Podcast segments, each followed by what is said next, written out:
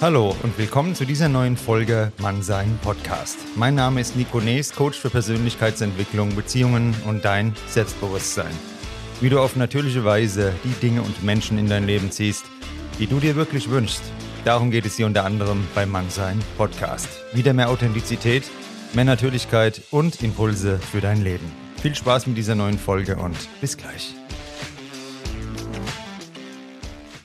Grüß dich und schön, dass du da bist. Aufschieben gefährdet deine Ziele. Zu Risiken und Nebenwirkungen hör dir diese Podcast-Folge an, beziehungsweise zum Machen. Nicht hätte, sollte, könnte, sondern machen. Wer von uns kennt es nicht? Die Steuererklärung, die hat noch etwas Zeit. Mit dem Sport, da fangen wir die kommende Woche an. Um die neue Versicherung, da kümmern wir uns dann irgendwann die Tage. Es gibt unzählige Dinge, die wir auf morgen oder irgendwann legen. So machen wir es dann auch mit den Träumen und Zielen, wenn ich im Alter mal Zeit habe, dann mache ich die Weltreise. Im nächsten Jahr fange ich mit dem Projekt an. Diese verschobenen Momente des Anfangs werden oft zum Grab großer und kleiner Träume. Möglichkeiten werden nicht durch Scheitern zu Grabe getragen, sondern durch Nichtstun. Aus vielleicht und irgendwann wird nicht selten ein Niemals. Soweit wollen wir es in diesem Podcast nicht kommen lassen. Und deshalb schauen wir uns in dieser Episode an, wie wir die Aufschieberitis erkennen und in den Griff bekommen können. Es gibt Momente im Leben, da ist Geduld und Abwarten eine gute Lösung. Zum Beispiel immer dann, wenn unsere Emotionen hochkochen und wir den kühlen Kopf verlieren. Dann kann uns etwas Zeit die Dinge wieder klarer sehen lassen und wir finden zu rationalen Entscheidungen zurück. Wir reden heute aber vom Aufschieben von wichtigen Schritten in unserem Leben, von Schritten in die richtige Richtung. Und diese Schritte sollten wir nicht aufschieben. Dabei musst du nicht gleich an ein riesiges Projekt denken. Es fängt wie so oft mit den kleinen Dingen an, die am Ende eine sehr große Wirkung haben können. Wenn du gerne eine andere Person ansprechen würdest zum Beispiel und dich nicht traust, dann kann dich deine innere Stimme damit beruhigen, dass sie dir sagt, beim nächsten Mal. Aber beim nächsten Mal ist derselbe Vermeidungsreflex wieder da und so wirst du möglicherweise ewig in der Phase beim nächsten Mal verharren. Und irgendwann feststellen, dass daraus ein Ach hätte ich damals doch nur geworden ist. Wenn wir die Gelegenheit haben, uns unseren Ängsten zu stellen, dann sollten wir diese Gelegenheit auf keinen Fall verpassen. Grundlegend gibt es zwei verschiedene Typen des Aufschiebers. Der Vermeidungsaufschieber hat Versagensängste und meidet den vermeintlichen Druck einer Herausforderung. Bestes Beispiel ist das eben erwähnte Vermeiden einer unangenehmen Situation. Im Gegensatz dazu schiebt der Erregungsaufschieber Dinge so lange auf, bis ihn der innere Druck in der letzten Sekunde anspornt. Wir kennen es vielleicht noch vom Lernen auf den letzten Drücker. In jedem Bereich unseres Lebens ist es sehr wichtig, die richtigen Prioritäten zu setzen. Denn dann wissen wir zu jeder Zeit, was zu tun ist. Wachsen uns Aufgaben scheinbar über den Kopf, sollten wir sie aufschreiben und dann nach ihrer Dringlichkeit sortieren.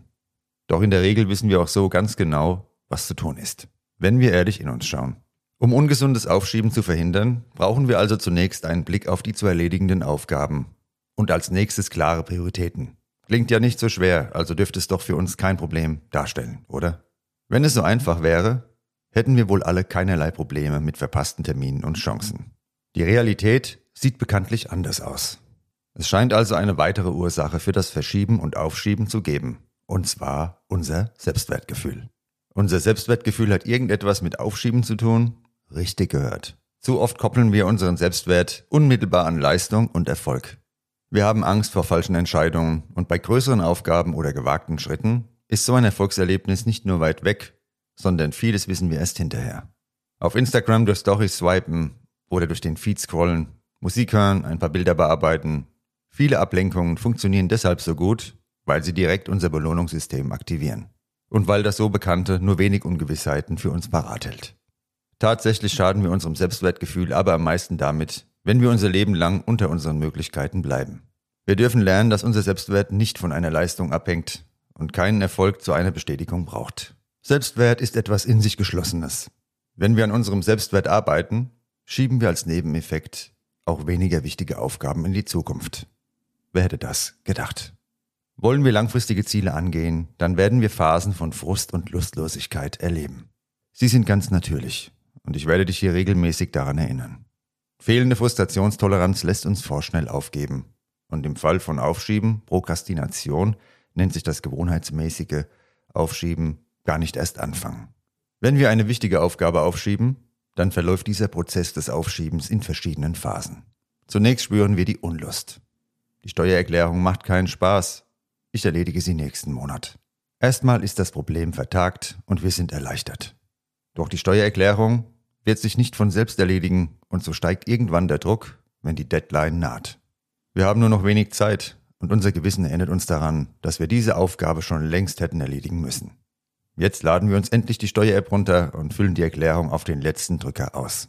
Natürlich vergessen wir dabei gerne auch ein paar Sachen, denn uns fehlt die Zeit für Details. Gute Ergebnisse entstehen selten mit Eile.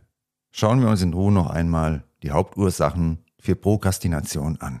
Neben den tiefer liegenden und grundlegenden Aspekten unseres Selbstwertgefühls und fehlender Frustrationstoleranz führen Ängste vor Ablehnung und Kritik nicht selten dazu, in eine Art Vermeidung zu verharren. Wenn du von neuen Herausforderungen ausweichst und an deinen eigenen Fähigkeiten zweifelst, bringt dich Unsicherheit oft zum Aufschieben wesentlicher Handlungsschritte. Dieser Mechanismus verstärkt sich noch, wenn eine grundlegende Motivation fehlt. Viele Menschen jagen zudem auch heute noch einem unrealistischen Perfektionismusdenken hinterher. Es gibt keine Perfektion und wenn wir darauf warten, warten wir lange. Am Ende gelangen wir wieder zu den Prioritäten, die auch für unser Zeitmanagement ganz wesentlich sind.